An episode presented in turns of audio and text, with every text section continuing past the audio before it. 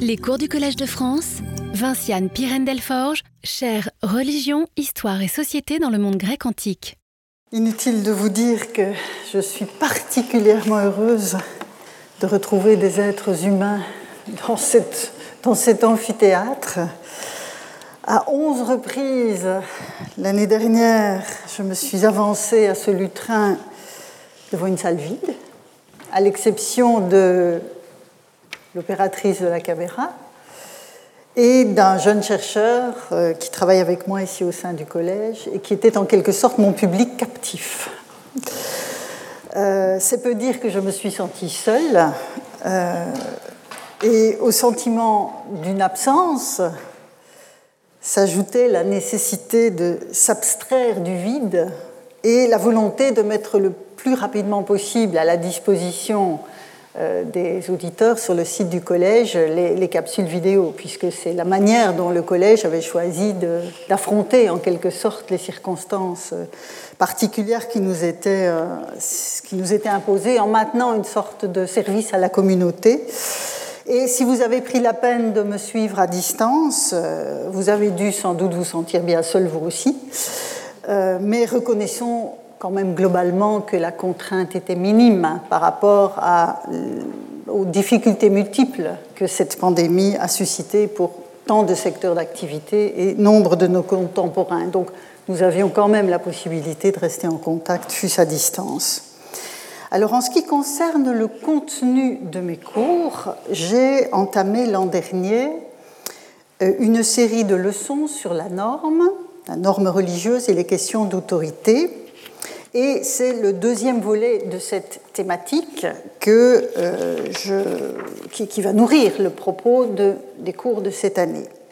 Alors, je dois faire le pari que vous aurez pris connaissance euh, des cours de l'an dernier et que vous aurez eu la possibilité de vous familiariser avec le thème euh, qui va se poursuivre. Mais même si ce pari est fondé, et j'espère qu'il l'est, je ne vais pas vous précipiter au milieu du guet euh, sans précaution et j'ai conçu cette première leçon de l'année comme une sorte de sas de décompression, si l'on peut dire, après des mois hors normes, sans jeu de mots, euh, ce qui nous permettra de prendre pied euh, dans la thématique du cours. Et avant de brosser le tableau des questions que j'ai déjà posées, de certains éléments qui sont déjà acquis, je vous informe que le cours du jeudi sera assorti cette année de séminaires qui en compléteront et en approfondiront certains points. Ce programme était prévu l'an dernier, euh, mais je n'ai pas, je le reconnais, voulu ajouter des webinaires, puisque c'est comme cela qu'on dit désormais, aux vidéos de mes cours. Je trouvais que ça faisait beaucoup de, de présentations à distance.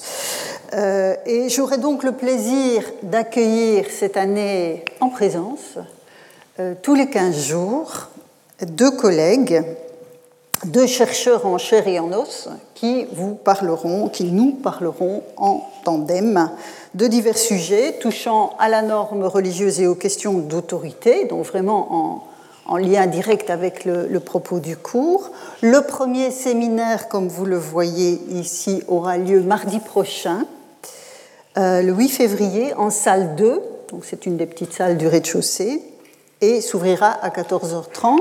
C'est un programme que vous pouvez télécharger sur la, page, euh, sur la page de ma chaire sur le site du collège, et vous aurez aussi les différents résumés des euh, interventions. Vous êtes évidemment les bienvenus dans cet autre contexte de nos retrouvailles qu'est la salle 2 du Collège de France. Et j'en viens maintenant au rappel des problématiques que j'ai posées l'an dernier.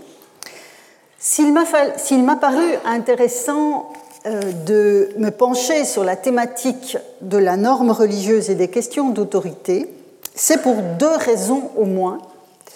La première est circonstancielle et elle est liée à un projet de recherche dont j'ai déjà eu l'occasion de vous parler.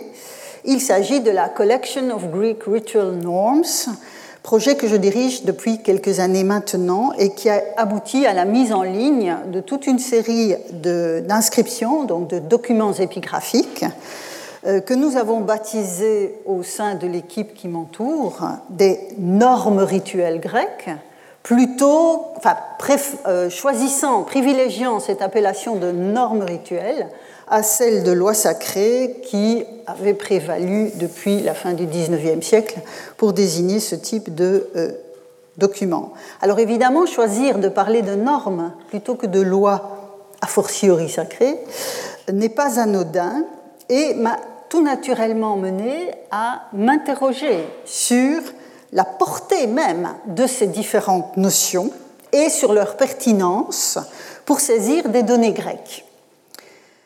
En outre, les instances d'autorité qui ont produit ce type de document sont extrêmement variées.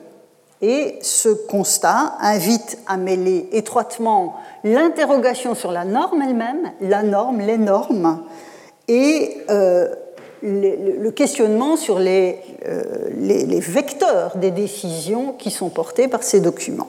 Donc ça, c'est la raison un peu circonstancielle. C'est cette interrogation sur la question de la norme et de l'autorité dans le cadre de la production de ce type de document. La seconde raison de me saisir de ce sujet n'est plus conjoncturelle, mais structurelle.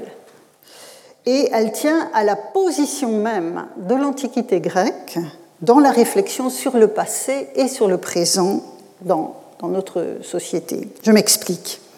La Grèce antique conserve, vous le savez, une place particulière dans la réflexion sur l'identité de l'Europe, plus ou moins fantasmée selon les milieux qui se saisissent de cette problématique. J'ai déjà eu l'occasion d'évoquer, de soulever ce thème plusieurs fois.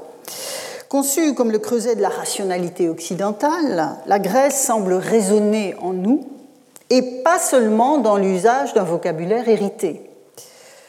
Toutefois, dès qu'il s'agit de religion, la résonance s'interrompt.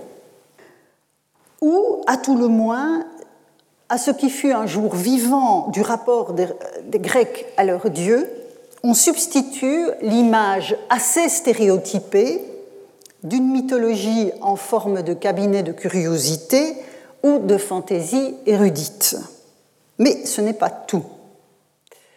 En effet, dans le contexte de notre modernité héritée des Lumières, l'une des tâches assignées à la rationalité, hein, dont la Grèce est considérée comme le creuset pour dans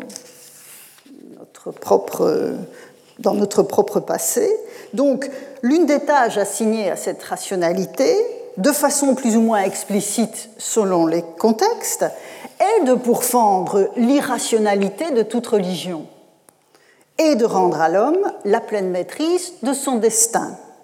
Et c'est ce que les Grecs sont censés avoir fait entre Homère et Aristote. Il n'empêche que la vitalité de la relation des Grecs à leur Dieu est documentée pendant des siècles, jusqu'en plein Empire romain.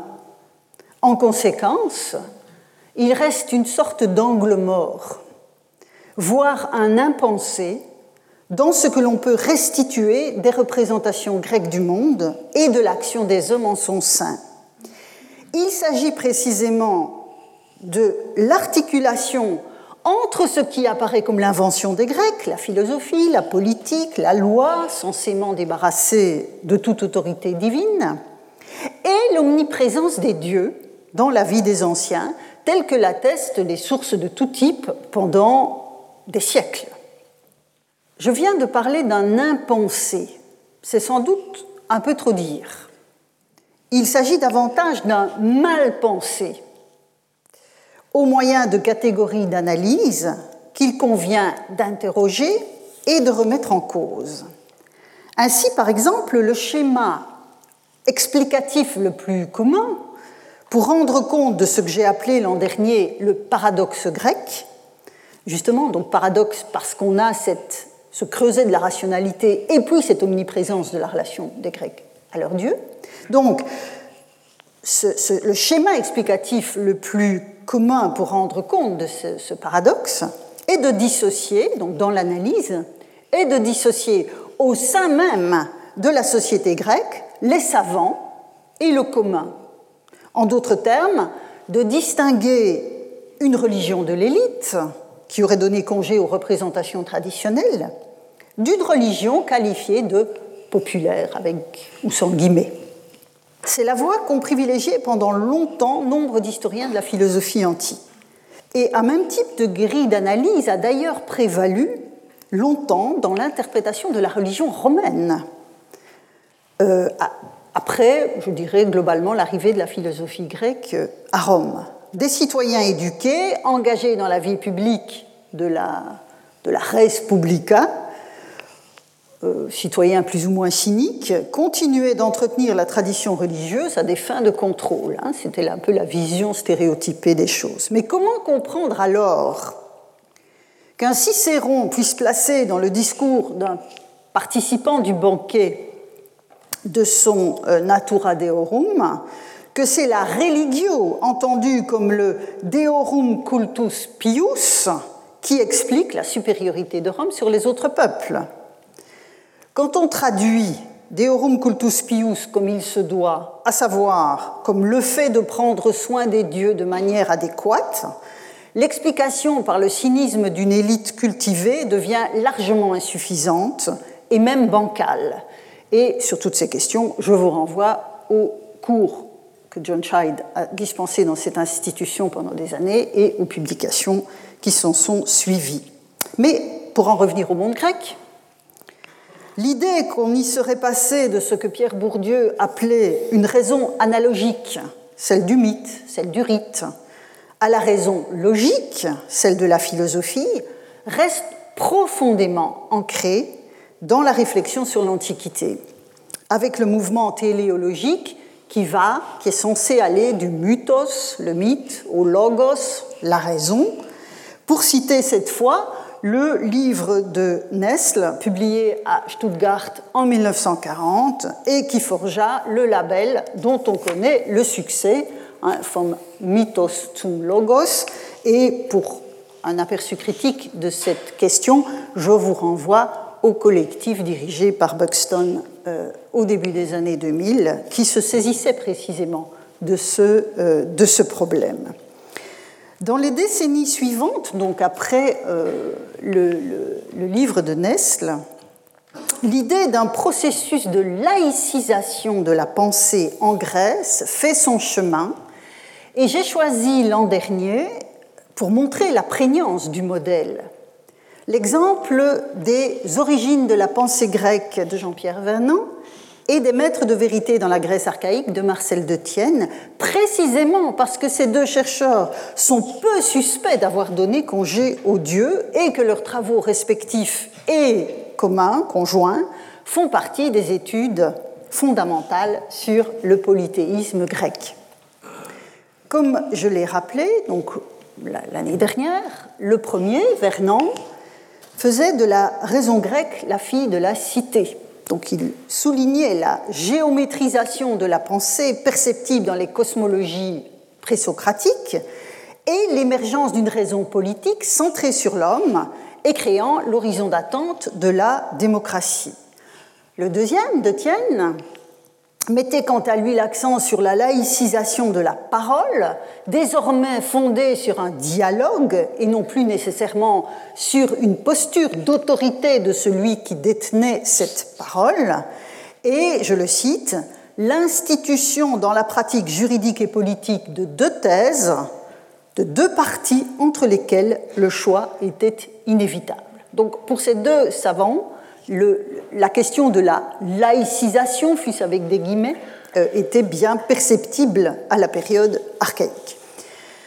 Après ces travaux qui, pour l'un comme pour l'autre, ont pris place euh, dans, leur parcours, hein, dans leur parcours de recherche en début ou au milieu de, leur carrière, ces deux savants ont contribué mieux que quiconque, par ailleurs, à affiner l'étude de la religion grecque, mais sans repenser le lien éventuel entre fonctionnement du polythéisme à la grecque et rationalité à la grecque. J'avais également, euh, donc l'an dernier, j'ai également convoqué les travaux de Geoffrey Lloyd, qui, par le biais cette fois d'une analyse des traités médicaux du corpus hippocratique, assumait le point de vue de Vernon sur les changements sociopolitiques du monde grec à la période archaïque la naissance de la cité, pour le dire selon une formule ramassée, pour comprendre le point de bascule entre le discours des magoi, hein, les mages, les, magiciens, les purificateurs et autres personnages itinérants d'un côté, et la pensée rationnelle de l'autre. Donc dans le cadre de cette analyse par Lloyd du corpus médical, il faisait en quelque sorte le même diagnostic. Je poursuis mon rappel. Ce processus a été qualifié par, euh, l'historien allemand euh, Christian Mayer d'émergence d'une intelligence autonome parmi les Grecs.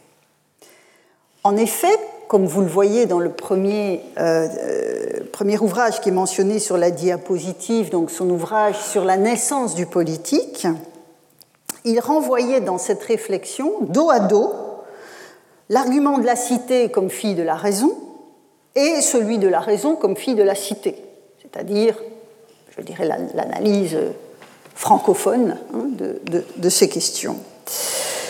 Et il les renvoyait dos à dos en introduisant un troisième terme. Un troisième terme, à savoir l'histoire grecque elle-même, des débuts du premier millénaire avant notre ère, après la chute du système palatial mycénien, ou de petites sociétés du face-à-face, ce qui allait devenir les poleis, hein, les cités, ne connaissaient plus de royauté surplombante et restaient à l'écart des grands empires euh, du temps qui se trouvaient plutôt du côté du Levant. Et Mayer, dans un article de 1986, posait en passant la question de savoir, et je cite la partie en grâce à l'écran, la question de savoir si la relation entre la religion et les Lumières chez les Grecs n'était pas fondamentalement différente de celle qui existe dans l'Europe chrétienne moderne. Euh, et je pense que c'est effectivement la question, la bonne question à poser, une fois que la notion même de lumière à la grecque est prise pour ce qu'elle est, à savoir une simple analogie à soumettre elle aussi à la question. Donc, panorama de différentes orientations, brièvement hein, euh, résumées. Dès lors, avais-je questionné l'an dernier, que devient la problématique de la politique et de la loi, de l'autorité et de la norme, si l'on se place non plus du point de vue d'une prétendue laïcisation, mais du point de vue du polythéisme tel qu'il se donne à connaître et des représentations du monde qui le caractérisent. Ce déplacement de point de vue auquel je, je vous invitais impose de renoncer à toute définition de la religion grecque qui se limite à énumérer des propositions négatives par rapport aux religions révélées à vocation universelle. Je pense qu'il faut suspendre la tendance à définir la religion grecque par ce qu'elle n'est pas ou ce qu'elle n'a pas. Et la liste est connue, hein. on n'a pas de fondateur historiquement déterminé, il n'y a pas de révélation, il n'y a pas d'écriture sacrée, il n'y a pas de dogme, il n'y a pas de clergé unifié. Mais tout cela, ce sont des définitions par défaut. Et ces définitions par défaut ont assurément une vocation ou plutôt une vertu pédagogique, indéniable, mais subrepticement, elle reconvoque une vision culturellement déterminée de ce que doit être ou avoir une religion pour en être vraiment une. Ce type de définition renoue dès lors implicitement avec la vision téléologique qui voit dans l'émergence des religions révélées à vocation universelle le fruit d'un progrès de l'humanité en regard des religions primitives ou premières. J'ai donné quelques exemples de cette vision des choses l'an dernier, je ne vais pas y revenir, je vous renvoie au premier cours de, l'an dernier. Mais changer de point de vue, puisque c'est cela que je revendique, impose aussi de ne pas projeter sur la culture grecque des processus qui sont en fait inhérents à nos sociétés occidentale contemporaine, comme précisément la notion même de laïcisation, entendue comme, je reprends une définition euh, banale de la laïcisation, la dissociation du champ politique comme instance de pouvoir et du champ religieux comme instance d'autorité. La sécularisation, autre terme qui est parfois utilisé, euh, est quant à elle entendue comme une forme de rationalisation de la religion. Le problème, c'est que l'un et l'autre terme sont inadéquats quand on veut comprendre ce qui se passe en Grèce à la période archaïque. Dès lors, plutôt que d'associer la raison grecque au reflux d'une irrationalité qui serait le propre de toute religion, il convient d'interroger la place des puissances divines, des représentations du monde qui s'y attachent et des pratiques qu'elles induisent dans la structuration de la norme et de l'autorité dans les cités. Vous voyez une approche en positif et plus en négatif, ou en, termes de processus qui sont les nôtres et pas forcément ceux des anciens. Le cours de l'année dernière a entamé la réflexion sur ce thème par le biais d'une étude du vocabulaire de la sacralité et de la norme dans la poésie archaïque. Donc, je me suis fondée essentiellement sur le lexique, qui me semble être une, un fil rouge particulièrement efficace quand on veut travailler sur les représentations du monde de ceux qui parlent la langue en question. Et je vais poursuivre cette investigation lexicale au cours de la première série de leçons de cette année pour quitter ensuite l'étude du vocabulaire comme tel et affronter certains types de documents prescriptifs en interrogeant les sources de leur autorité. voilà un peu le, menu. Hein. On va poursuivre la piste des mots euh, et puis on en viendra aux questions de la documentation elle-même, ces fameuses normes rituelles que j'évoquais en commençant. Comme vous allez le remarquer dans un instant, le champ sémantique du nomos qui recouvre bien des notions articulées les unes aux autres, comme l'usage, la coutume, la norme, la loi. Ce, champ sémantique du nomos va rester au cœur de mon investigation pendant quelque temps, car il s'agit d'une notion clé pour comprendre une certaine relation des Grecs au monde, aux dieux et aux autres hommes. Lors de la neuvième leçon de l'année dernière, intitulé, comme vous le voyez, Les entrelacs de Thesmos et de Nomos d'Homère à Solon, j'avais esquissé les premiers emplois des mots formés sur la racine du verbe nemo, donc dont dépend euh. Et donc je vous remets sous les yeux le lemme du, du, verbe nemo dans le dictionnaire étymologique de la langue grecque de Chantraine. Et donc, vous voyez que le terme signifie distribuer, répartir, mais aussi avoir sa part, ce qui aboutit aussi à l'idée d'habiter, d'occuper un territoire. Donc, c'est un peu le faisceau, le, champ sémantique du, du verbe. On ne trouve pas, je l'avais dit l'année dernière, le substantif nomos dans la poésie homérique, même si le verbe nemo, lui, est présent, est bien présent même. En revanche, on trouve une occurrence d'un mot formé sur la même racine, à savoir eunomia. J'ai déjà présenté ce texte l'année dernière, mais je le reprends afin d'en approfondir l'approche. Euh, je reprends donc ce passage de l'Odyssée, je vous en donne le contexte. Euh, l'un des prétendants, euh, a maltraité en acte et en parole Ulysse, Ulysse qui à ce moment-là est déguisé en mendiant, et euh, Antinoos se fait apostropher par l'un de ses compagnons, car tous sont choqués, indignés par son comportement à l'égard du mendiant. Et donc, il vient de parler euh, à, Ulysse qu'il n'a évidemment pas reconnu. Nous sommes donc au champ 17, vers 481-487, et nous dit le poète, ainsi parla-t-il, donc c'est Antinoos, et tous exprimèrent violemment leur indignation. Et voici qu'un de ces jeunes arrogants l'interpelle. Antinoos, ce n'est pas beau. Tu as frappé un pauvre air, maudit. Si c'était quelque dieu du ciel, semblable à des étrangers venus de loin, les dieux adoptent toutes sortes d'apparences et vont de par les cités. Observez, la démesure, c'est la traduction que je donne du terme hubris, et la démesure des humains et leur renomia. Je ne traduis pas pour le moment, euh, je vais y revenir.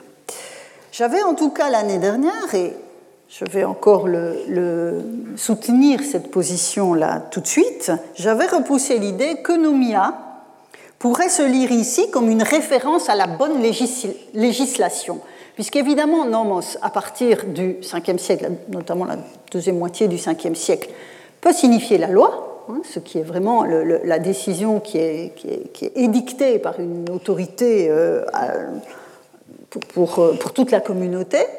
Euh, la tentation serait de rétroprojeter ce sens de, de nomos et de considérer que nomia serait, dès ce passage de l'Odyssée, une référence à la bonne législation.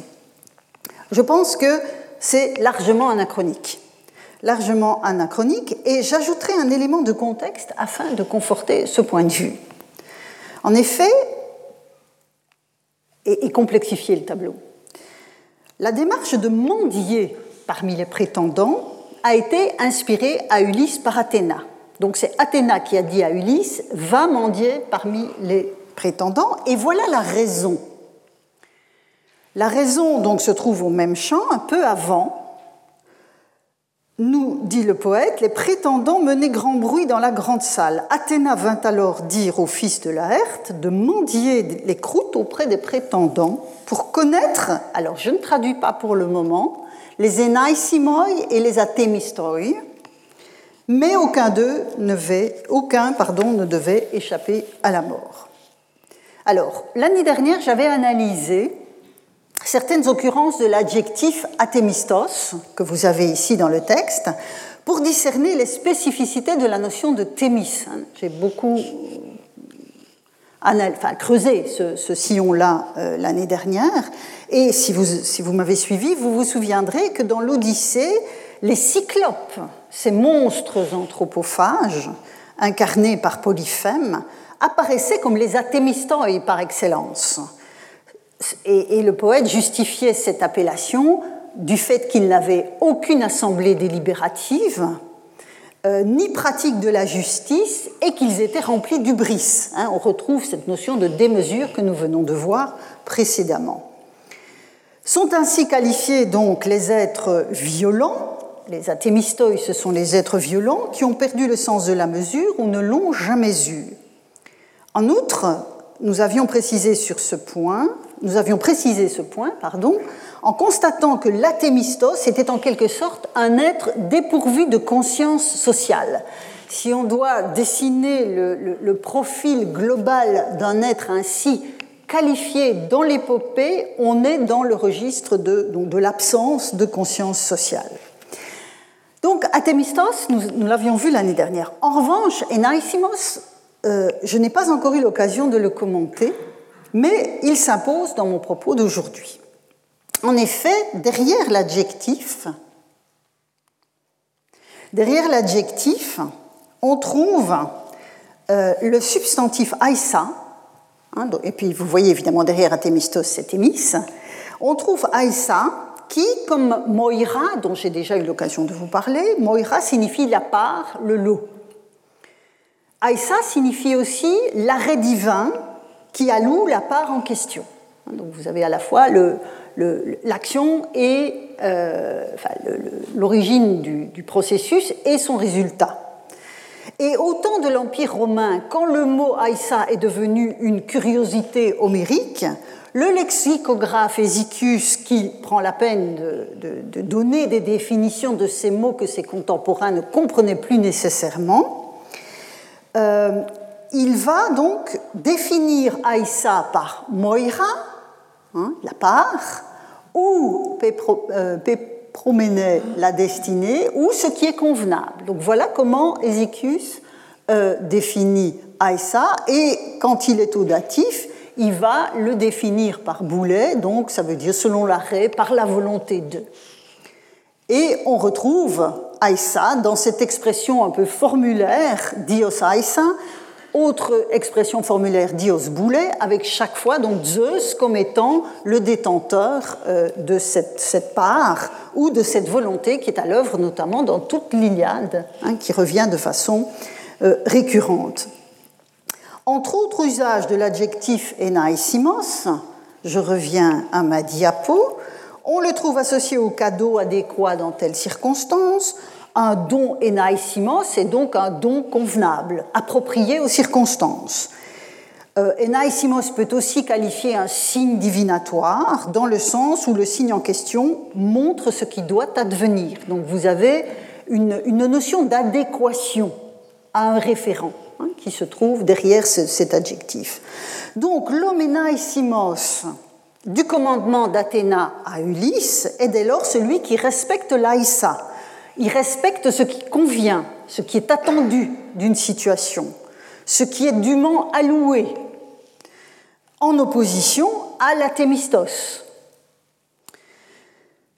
Et si je veux préciser encore davantage ce réseau de notions, vous allez voir que ça va nous ramener tout doucement à notre nomia initiale, euh, je vous montre ce fragment absolument passionnant, fragment poétique, euh, qui montre que, comme Moira, Aïssa peut être considérée comme une puissance divine et même devenir, devenir l'une des Moirailles, l'une des moires. Et c'est une telle généalogie que présente ce poème que je vais lire avec vous. Écoutez, donc c'est un poème anonyme, hein, c'est un fragment qu'on n'a pas réussi à attribuer, mais, qui est archaïque. Écoutez Moir, donc écoutez Moirai, vous qui parmi les dieux êtes assises au plus près du trône de Zeus et qui tissez avec des navettes d'inflexible acier des dessins innombrables et inévitables pour des plans de toutes sortes. Et voilà le nom des Moirai, Aïssa, Cloto et Lachesis, créatures aux beaux bras, filles de nuit, écoutez nos prières, vous, Ouraniennes et Chtoniennes, autres et redoutables puissances, envoyez-nous, envoyez-nous, Eunomia au sein de Rose, ainsi que ses sœurs aux robes resplendissantes, Diké et Eirené couronnées, faites que notre cité échappe au malheur qui l'accable. L'arrière-plan généalogique de cet hymne, est celui de la théogonie, où Zeus et Thémis, je vous le rappelle, donnent naissance aux Moirai et aux Horai. Donc vous avez les Horai avec Eunomie, Diké et Irénée qu'on retrouve dans le poème que je viens de vous montrer, et puis les Moirai où on a Cloto et Lachesis, très bien, on les a, et puis ici, chez Hésiode, on a Atropos, tandis que dans l'hymne, on a Aïssa.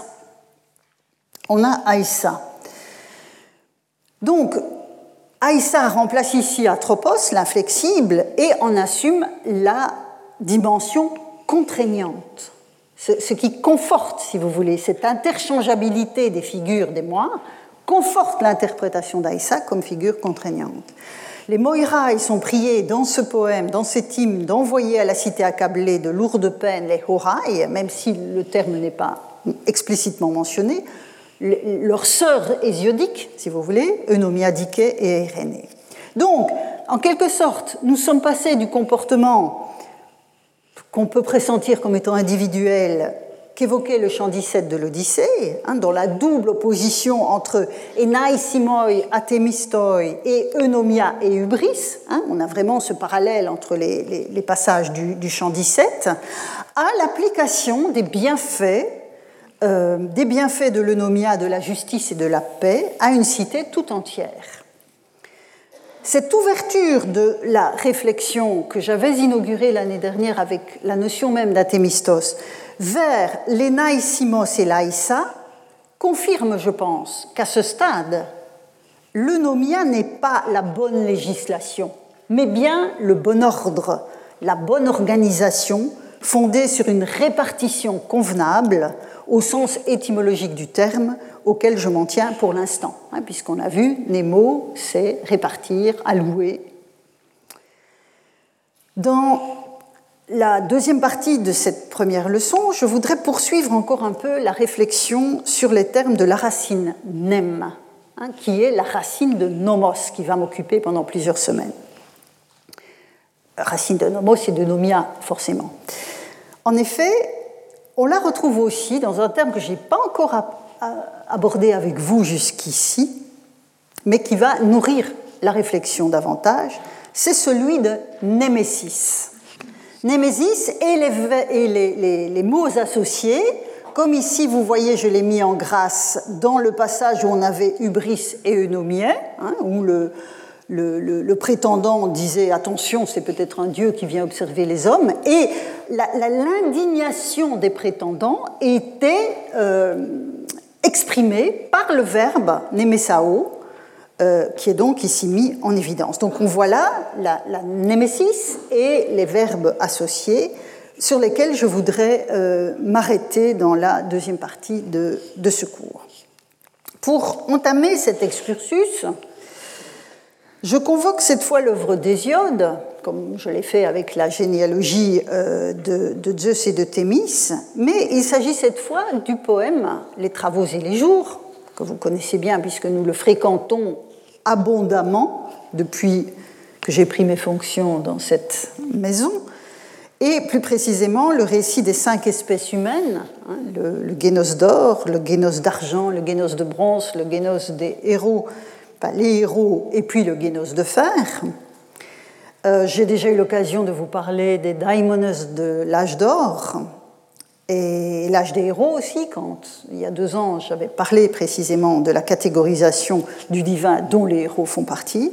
Et aujourd'hui c'est le Génos de fer qui va me retenir, donc ce Génos sidéréon euh, du traité des travaux. Cette cinquième espèce englobe et le, poème, le poète le dit, englobe le temps même du poète. Et ce, ce temps du poète, ce génos de fer, ressemble en fait à s'y méprendre à la cité accablée de mots de l'hymne au moire que nous venons de lire ensemble. Et j'ai mis quelques éléments du grec, mais je vais vous, vous, le, vous le, paraphraser. Donc, Hésiode, quand il décrit cet âge du fer, dit que il y a encore quelques biens qui se mêlent aux mots. Hein, on voit ici Esla Kakoisin. Il y a encore quelques biens qui se mêlent aux mots, mais l'avenir sera pire. Les solidarités familiales vont se dissoudre, la guerre entre cités sera endémique, les serments ne seront plus respectés, ni ce qui est juste, ni ce qui est bien. Hein, vous avez ici le dikaios et l'agathos. La loi du plus fort prévaudra, et c'est la traduction, si vous voulez, que je donne de dike enkersis, c'est-à-dire la dike, la justice, la sentence euh, juridique dans la main. Hein. Donc c'est exactement l'équivalent de la loi du plus fort. L'homme de l'excès et de l'injustice sera valorisé, dit Hésiode, il sera loué. L'envie et la jalousie poursuivront les humains sans relâche. Alors, conclut Hésiode, alors, Quittant pour l'Olympe la terre aux larges routes, donc je suis au vers 197-199, quittant pour l'Olympe la terre aux larges routes, revêtant leur corps magnifique de voiles splendides, abandonnant les humains, rejoindront la tribu des immortels, Aïdos et Némésis. Il ne restera plus chez les humains mortels que les lugubres douleurs, le mal n'aura plus de remède. Quand j'ai brièvement évoqué ce passage en 2019 pour de toute autre raison que celles qui me retiennent aujourd'hui, j'avais traduit Aidos et Némésis respectivement par retenue individuelle pour Aidos, la retenue. Dans des traductions un peu vieillies, vous trouverez la pudeur. Retenue individuelle et Némésis, je l'avais traduit par réprobation collective. Hein, on l'a vu avec le verbe némésao dans, au chant 17 de l'Odyssée, c'est cette indignation qui s'empare des prétendants en voyant la manière dont Antinos traite le mendiant. À l'autorégulation des comportements individuels que l'on trouve avec Aidos, essentiellement, est étroitement chevillé le contrôle social, qui est porté en quelque sorte par Némésis. Euh, c'est donc ce qu'exprimait, je viens de le rappeler, ce verbe au chant, euh, 17 de l'Odyssée. Alors, si l'on en revient, vous connaissez maintenant mes, schémas euh, généalogiques de, la théogonie, si l'on en revient à ces généalogies hésiodiques, dont vous savez que je les trouve toujours pleines d'enseignements pour comprendre comment une figure divine est représentée, Némésis, en tant que puissance divine, fait partie de la généalogie des enfants de la nuit, hein, tous ces enfants plus terribles les uns que les autres, la nuit produit par parthénogénèse. Et donc cette généalogie des enfants de la nuit, je vous le rappelle, intègre dans le cosmos les éléments constitutifs de la condition humaine. Alors les points saillants de cette condition, c'est la vieillesse et la mort, bien sûr, c'est la distinction fondamentale que les Grecs opéraient entre les dieux immortels qui ne vieillissent pas et les hommes.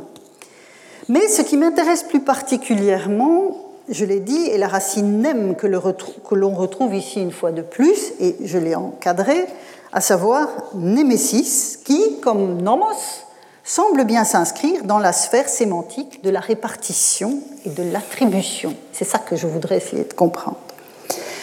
Deux éminents linguistes se sont penchés sur la question, sur la sémantique du terme némésis. D'un côté, Emmanuel Laroche, dans un ouvrage de 1949 sur l'histoire de la racine nem en grec ancien, et donc vous voyez Nemo, Nemesis, Nomos, Nomizo dans le titre de l'ouvrage, et puis Benveniste, Émile Benveniste, dans son travail sur les noms d'agents et noms d'actions en indo-européen, qui a été publié en 1948, mais Benveniste avait pu prendre connaissance du travail de Laroche, qui était alors manuscrit, et il se positionne par rapport à lui. Donc même si les dates euh, semblent rendre impossible la prise de connaissance du travail de La Roche par euh, il, se positionne par rapport à lui. Et je vous renvoie à des publications d'une jeune collègue italienne qui prépare un, ouvrage sur Némésis et qui a publié quelques articles euh, préliminaires. Alors, pour La Roche, le sens original de némésis serait l'action d'imputer à quelqu'un. L'action d'imputer à quelqu'un. Pour Benveniste, qui critique la roche, euh, némésis est également dérivé de némain, donc là il n'y a pas de problème, c'est la racine que nous, que nous cherchons, et signifie partager, faire une attribution régulière alors lui, il dit légal, mais le problème, c'est quand on dit légal, on a l'impression qu'on revient à la législation dont je vous disais que c'était un peu anachronique pour les premiers emplois de tous ces mots. Euh, mais une attribution régulière, normée, si je puis utiliser une expression moins problématique que légale, conforme au rang des personnes ou aux convenances de la situation, dit encore Benveniste. En conséquence, il fait l'hypothèse d'un premier sens de némésis non attesté, comme le fait d'attribuer par une autorité. Le terme se fonde dès lors sur l'idée d'une juste répartition. Alors, Benveniste ne parle pas de l'eunomia, mais ce n'est pas son sujet, hein, en l'occurrence. Mais c'est une notion similaire qu'il mobilise. Dès lors, et je le cite, Némésis implique la notion collective d'une juste répartition, qui implique, pardon, la notion collective d'une juste répartition, a dû servir de mot d'ordre quand on avait à se plaindre d'une attribution injuste. On évoque la juste répartition dans une circonstance où cette répartition est enfreinte. D'où la notion de réprobation collective et d'indignation qui en vient à caractériser les usages du terme. Il m'intéresse de voir ce qui prévaut, si vous voulez, dans euh, l'usage même de, ce terme. Quand elle naît comme déesse dans la cohorte des enfants de la nuit, chez Hésiode, Némésis est qualifiée de fléau pour les humains mortels. Voilà le passage de la Théogonie vers 217-224, euh, qui remet l'émergence de Némésis en contexte, au-delà de mon petit schéma euh, avec, avec ces bulles bleues. Et donc, que nous dit le texte d'Hésiode? J'ai sauté deux vers qui sont discutés, je n'ai pas le temps de m'y arrêter. Elle, donc la nuit, donna naissance au moire, comme au Caire, vengeresse impitoyable. À celle qui, des hommes et des dieux, poursuivent les transgressions, et jamais ces déesses-là ne mettent un terme à leur terrible colère avant d'avoir en retour fait don de leur vigilance mauvaise à l'auteur de la faute, quel qu'il soit. Elle enfantait aussi Némésis, fléau pour les humains mortels, la nuit pernicieuse. Donc, vous voyez le contexte. On a les Moirailles, les Kers et Némésis dans un même ensemble euh, généalogique associé directement à la nuit. Les Moires, ce sont, on vient de le voir encore, avec l'hymne qui leur était destiné, ce, fragment euh, non attribué, Les moires, ce sont les parts, c'est-à-dire des instances d'assignation. Assignation des limites et des équilibres au sein de l'existence humaine. On parlera souvent de l'alternance des biens et des maux, ce sont des choses qu'on a vues précédemment. Donc, instance d'assignation des limites et des équilibres. Les quarts, ce sont les figures de la mort, qui sont des instances, elles, de sanction en cas de transgression. Et enfin, Némésis, je le disais, que je traduis par l'indignation collective, est une instance de contrôle liée aux assignations sociales et aux comportements qu'elles doivent induire. Donc, on a les puissances de la part, les puissances de mort et l'indignation qui offrent chaque fois un éclairage différent par le biais de l'attribution, de la punition et du contrôle, mais convergent en ce qu'il s'agit à chaque fois d'imposer des limites. C'est ça qui est important. Imposer des limites et, le cas échéant, d'en sanctionner la transgression. Alors, nous sommes évidemment ici dans un processus généalogique. Hein. C'est ça tout le, tout, tout, le, la thématique de la théogonie d'Hésiode. C'est le processus généalogique qui est signifiant, qui produit du sens. Et donc, il déploie et détaille des processus qui, ailleurs, peuvent se voir synthétisés par une seule figure divine. Hein, je vous ai souvent parlé de cette capacité qu'avait le polythéisme grec de, de, déployer un éventail ou de le réduire en fonction des contextes dans lesquels le, la performance s'inscrit. Et donc, la sanction qui est ici attribuée au cœur peut parfaitement incomber au moire ou à Némésis selon les contextes. Ainsi, Némésis est susceptible de punir le dépassement des limites inhérentes à toute répartition, parce qu'il ne faut pas oublier cette racine nem de la répartition. Donc c'est vraiment les limites en tant qu'elles assignent à chacun une place en fonction d'une répartition. Donc c'est fondamental et vous verrez que c'est quelque chose sur lequel je vais revenir de façon euh, récurrente. Cependant, contrairement aux moires, qui apparaissent à la fois dans la théogonie en tant que fille de la nuit, c'est ici le passage, mais aussi, on l'a vu il y a un instant, en tant que fille de Zeus et de Thémis, Némésis, elle, n'est présente que parmi les enfants de la nuit. Donc elle n'apparaît pas dans les instances de régulation que l'on retrouve à la fin de la théogonie, quand s'organise le règne de, Zeus. Il faut dès lors prendre acte de ce que l'on peut concevoir comme un choix du poète, un choix conscient. Hésiode associe la déesse au seul tourment ici des hommes mortels, transgressant les limites d'une condition qui se définit précisément par le biais de toute cette fratrie euh, nocturne.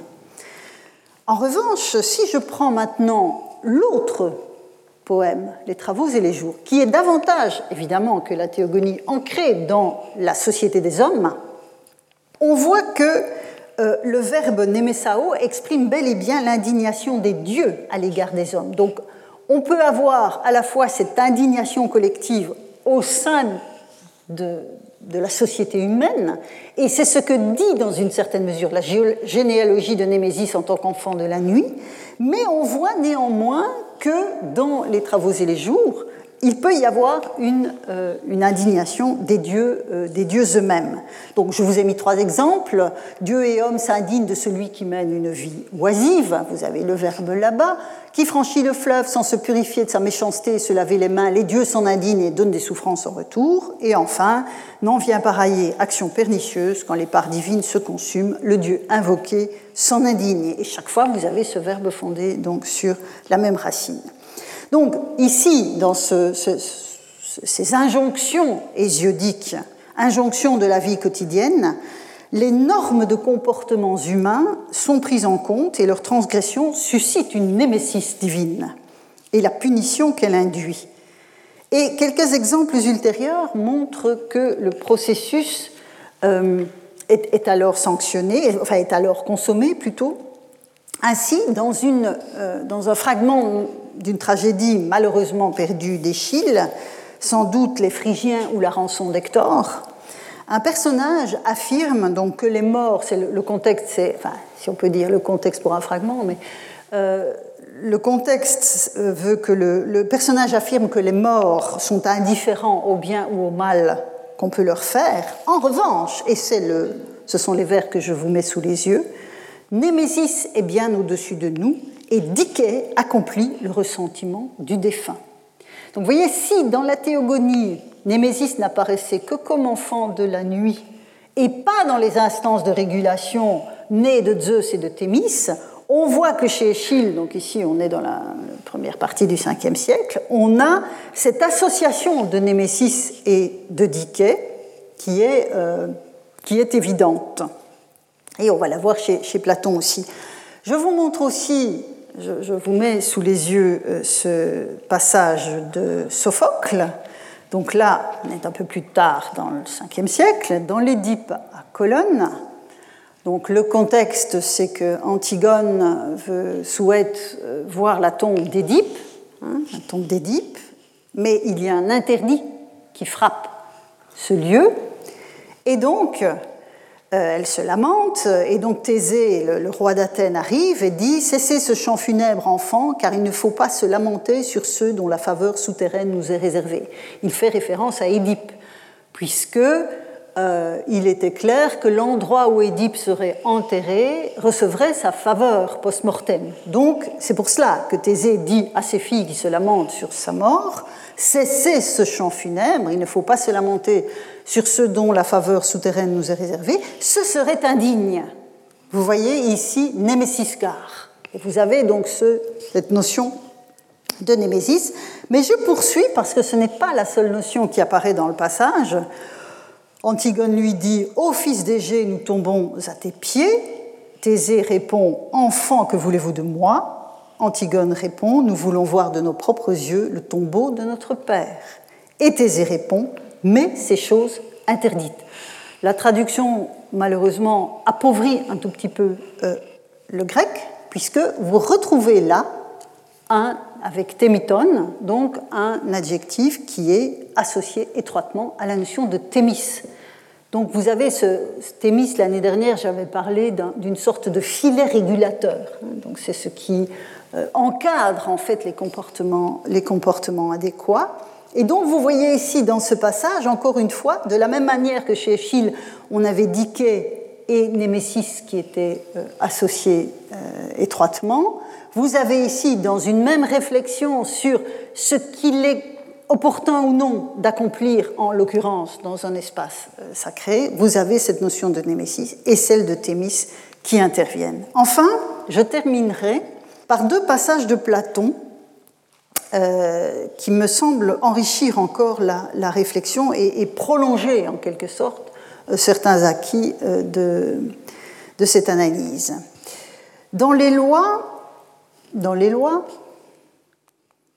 pardon, je suis allé trop vite, dans les lois, Platon va évoquer, donc je vous donne le contexte, Platon va évoquer la hiérarchie des honneurs, hein, ces, fameux, ces fameuses timailles qu'il convient de réserver d'abord aux dieux d'en haut, puis aux dieux d'en bas, ensuite aux daimonos, nous avons vu cela l'année où je vous ai beaucoup parlé de daimonos, aux héros, aux dieux de la famille, et puis on aurait aussi son père et sa mère. Donc une sorte de cursus honorum, si vous voulez, de, hiérarchie des timailles avec les dieux, différents types de dieux, une sorte de, liste comme ça dégressive en, en, honneur. Mais le père et la mère, parmi les humains, sont à honorer. Et donc, et là j'en arrive au passage que vous voyez à l'écran, donc au livre 4, 717d, il faut en plus pendant toute sa vie parler toujours à ses parents avec le plus grand respect parce que les paroles, quoique légères, sont punies d'un lourd châtiment. Car Némésis, messagère de Diké, voyez l'articulation, a été commise pour veiller à ces sortes de manquements. Donc la relation entre les deux déesses est inversée par rapport à l'affirmation d'Échille de tout à l'heure, mais nous sommes toujours dans ce même cadre de régulation divine. De régulation divine, et c'est surtout dans le Protagoras euh, dans le, dialogue dont Protagoras est le protagoniste éponyme, euh, c'est ce dialogue, me semble-t-il, qui illustre le plus clairement cette affinité. Euh, je mets donc le passage que vous avez sous les yeux en contexte, hein, c'est bien connu, Épiméthée, chargé de pourvoir aux besoins des bêtes, c'est des hommes, a tellement favorisé les bêtes qu'il ne reste plus rien pour les hommes. Donc les hommes sont tout à fait dépourvus. Prométhée qui arrive pour vérifier que tout est en ordre, euh, s'aperçoit que c'est catastrophique. Il va donc parer au plus pressé en dérobant le feu et la connaissance technique pour les hommes, pour compenser quelque peu le dénuement dans lequel Épiméthée les a laissés. Les hommes parviennent alors à survivre grâce au feu et à la connaissance technique. Ils fondent des villes pour se protéger des bêtes sauvages, mais la communauté d'existence les conduit à se faire du mal puisqu'il ne dispose pas de ce que Platon appelle la politique techné, hein, la, technique politique de la vie en police.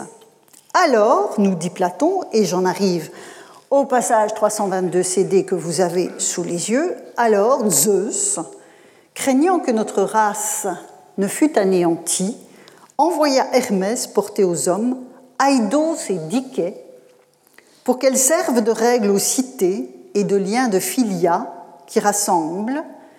Hermès alors demanda à Zeus de quelle manière il devait donner aux hommes Diké et Aïdos. Puis j'ai passé une partie. Dois-je établir ainsi Diké et Aïdos parmi les hommes ou les partager entre tous? Et vous avez ici le verbe neimo, nemo. Entre tous, répond Zeus que tout s'y est part, car les cités ne sauraient exister si ces vertus étaient comme les autres techniques, le partage exclusif de quelques-uns. Établi en outre en mon nom cette loi, et là j'ai conservé, enfin ce, nomos, la traduction euh, classique dit la loi, mais je laisse nomos pour le moment parce que vous verrez qu'on reviendra à cette, expression et cette relation du nomos à Zeus. Donc, euh, établi en outre en mon nom ce nomos, que tout homme incapable d'aidos et de diké sera exterminé comme un fléau de la société. Hein, donc, vous voyez, un, un ossos, une maladie de la police. Alors, ce qui m'intéresse dans ce passage, c'est que vous avez sans doute remarqué qu'on a évidemment un, jeu de miroir avec le passage des travaux sur l'âge du fer, où c'était Aidos et Némésis Hein, qui, était, quittait les hommes dans cette situation euh, dramatique que connaissait l'humanité de l'âge du fer. Ici, Diké s'est substitué à Némésis pour accompagner Aïdos parmi les hommes, attestant décidément la proximité étroite de ces notions et donc le fait que Némésis est aussi une de ces instances de régulation, même si généalogiquement parlant, Hésiode ne la concevait pas comme telle. Donc ce, passage, je le disais, fait incontestablement écho au vers des travaux, et je reparlerai de cela la semaine prochaine, car si je laisserai Némésis de côté, nous n'en avons pas encore terminé, ni avec Nomos, ni avec Diké, qui sont des notions essentielles dans une réflexion sur la norme en grec.